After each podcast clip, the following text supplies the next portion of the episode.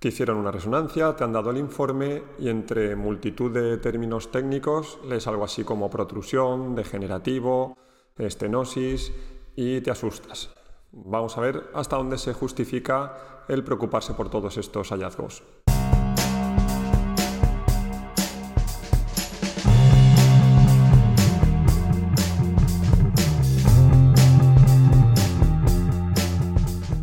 Las pruebas de imagen, la radiografía, el TAC, la resonancia, ecografía, etc., han aportado infinidad de avances al mundo del diagnóstico. Conforme más se ha ido sofisticando, información hacia el estado de hidratación de tejidos, donde hay más o menos calcio, en el caso, por ejemplo, de la radiografía. Se han determinado incluso a nivel funcional cómo mueve una estructura respecto a otra, de forma dinámica en ecografía.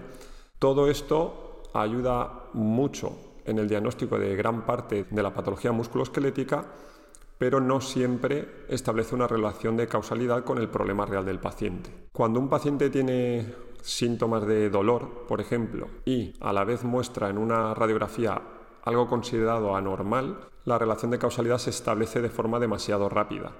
Hace unos 20 años se hablaba de con el acrónimo VOMIT, Victims of Modern Imaging Technology, se denunciaba un poco la, dependencia de las técnicas sofisticadas modernas de, de imagen para el diagnóstico del paciente. Y no solo esta dependencia, sino además cómo se establecía una relación causal muy rápida entre los síntomas del paciente y los hallazgos en imagen. Estamos cansadísimos en consulta de ver pacientes que cuando les preguntas qué le ocurre, lo primero que te dice es tengo esto y te deja la prueba de imagen encima de la mesa.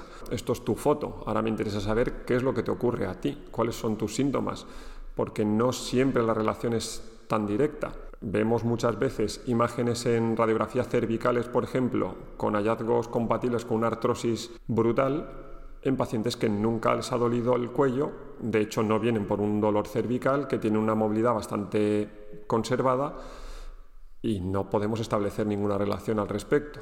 También vienen pacientes con problemas cervicales graves de movilidad y en la imagen no ves nada, una imagen limpísima en resonancia, en radiografía, etc.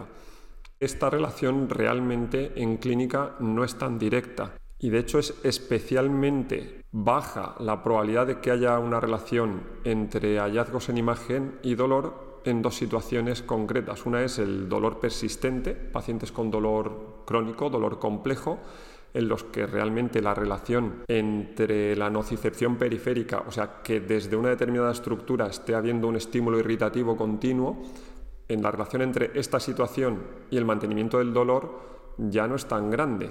El dolor persistente pone en marcha muchos mecanismos a nivel central, a nivel de médula, de cerebro incluso, que no tienen tanto que ver con periféricamente qué está ocurriendo, con lo cual es lógico pensar que estas imágenes que representan el estado estructural de esa periferia anatómica, pues no tienen por qué darnos fe de algo amenazante para el sistema nervioso tanto como para generar ese dolor tan persistente. Por un lado tendríamos estas situaciones de dolor más, más cronificado, podríamos decir, y por otro lado el dolor espinal. Los pacientes con dolor cervical o dolor lumbar, la relación que hay entre los mecanismos por los que se mantiene este dolor y la realidad estructural anatómica que nos presentan las resonancias, por ejemplo, es bajísima. ¿Interés tienen las pruebas? Sí, por supuesto. Las pruebas van a ayudar a detectar masas, por ejemplo, como un tumor o una lesión ósea importante y muchas más situaciones. No es despreciar para nada el valor de las pruebas de diagnóstico por imagen, porque aportan muchísimo, pero hay que ponerlas en el estante que tocan y hay que interpretarlas con el conocimiento clínico y el razonamiento que toca y nunca sustituyendo a una buena anamnesis, una buena exploración. En el caso concreto de la protrusión es quizá lo más habitual en consulta que encontramos como término y hallazgo en imagen que asusta sin tener que hacerlo. Y aquí, aunque la idea es simplificar y trasladar siempre de forma sencilla información de patología, de clínica, sí quiero hacer mención a un estudio de Brinjiki, que es el que voy a coger como referencia para justificar eh, este argumento en relación con la protrusión. Este estudio midió la prevalencia de los hallazgos degenerativos en la columna vertebral en pacientes asintomáticos según la edad. O sea, la idea era personas que no tenían dolor, no tenían síntomas, pues se agrupaban según la edad y se les hacía pruebas de imagen para ver qué hallazgos mostraban estas pruebas. Queriendo decir que si se encontraba por ejemplo, el mismo hallazgo en una persona que no tiene síntomas que en otra persona que tenía síntomas, pues no había por qué atribuir a la ligera ese hallazgo en imagen siempre a un problema patológico, un problema generador de síntomas, generador de dolor. Y los hallazgos son bastante curiosos en muchas de esas palabrejas técnicas extrañas que, que, aparecen en los informes y que tanto asustan al recibirlas como un diagnóstico de algo que es para siempre y degenerativo y que no va a tener ninguna solución o incluso que puede plantear medidas drásticas como una, una cirugía. Encontramos, por ejemplo, en concreto con la protrusión discal, que el 30% de las personas con 20 añitos tienen hallazgos de protrusión discal en la resonancia, sin tener ningún síntoma. Pero es que nos vamos a términos, por ejemplo, como el abombamiento discal, que es esa deformación que también a veces se toma nota en un, en un informe de resonancia, y el 50% de la gente con 40 años tiene abombamientos discales en varios niveles de la columna vertebral, sin tener ninguna mm, presentación de síntomas. Y lo que a mí me parece más llamativo son los porcentajes de hallazgos de degeneración discal en sujetos asintomáticos. Personas sin ningún problema de dolor en columna presentan con 20 años el 37% hallazgos de degeneración discal, 68% de personas sin dolor lumbar tienen hallazgos de degeneración discal en columna y si nos vamos a personas de 50 años, por ejemplo, el 80% los tienen.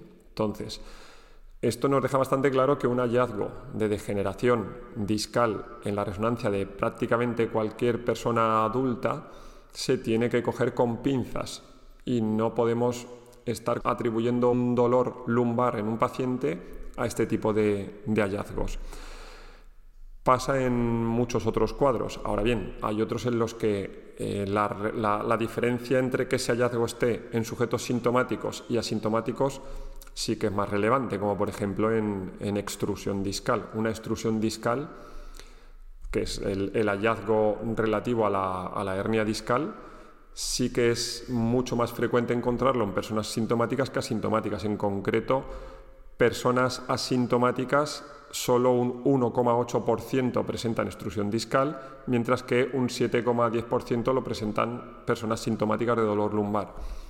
Estos son muchos números, todos escritores muy científicos, pero lo que nos tiene que hacer pensar es que si hay un hallazgo claro que debe asustar un poquito más, que es cuando ya hay migración de núcleo, y asustar es simplemente indicar las medidas terapéuticas concretas, pero mm, el resto de hallazgos hay que cogerlos siempre de forma relativizando mucho, sobre todo los hallazgos de degeneración discal. Este tipo de nomenclatura de protrusión y tal no debe asustar de primeras.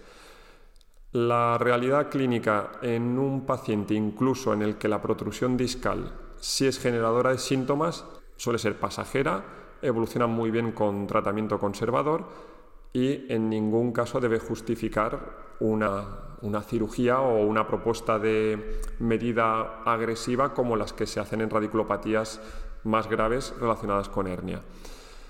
Espero que este tipo de información ayude hacer menos asustables los, los informes de este tipo de hallazgos y no eviten que la gente siga moviéndose y sigan haciendo su actividad normal porque para nada nos están indicando que se está destruyendo algo importante en nuestro cuerpo y que seguramente el vecino al que no le duele nada tiene una foto en la resonancia que asusta mucho más que la tuya.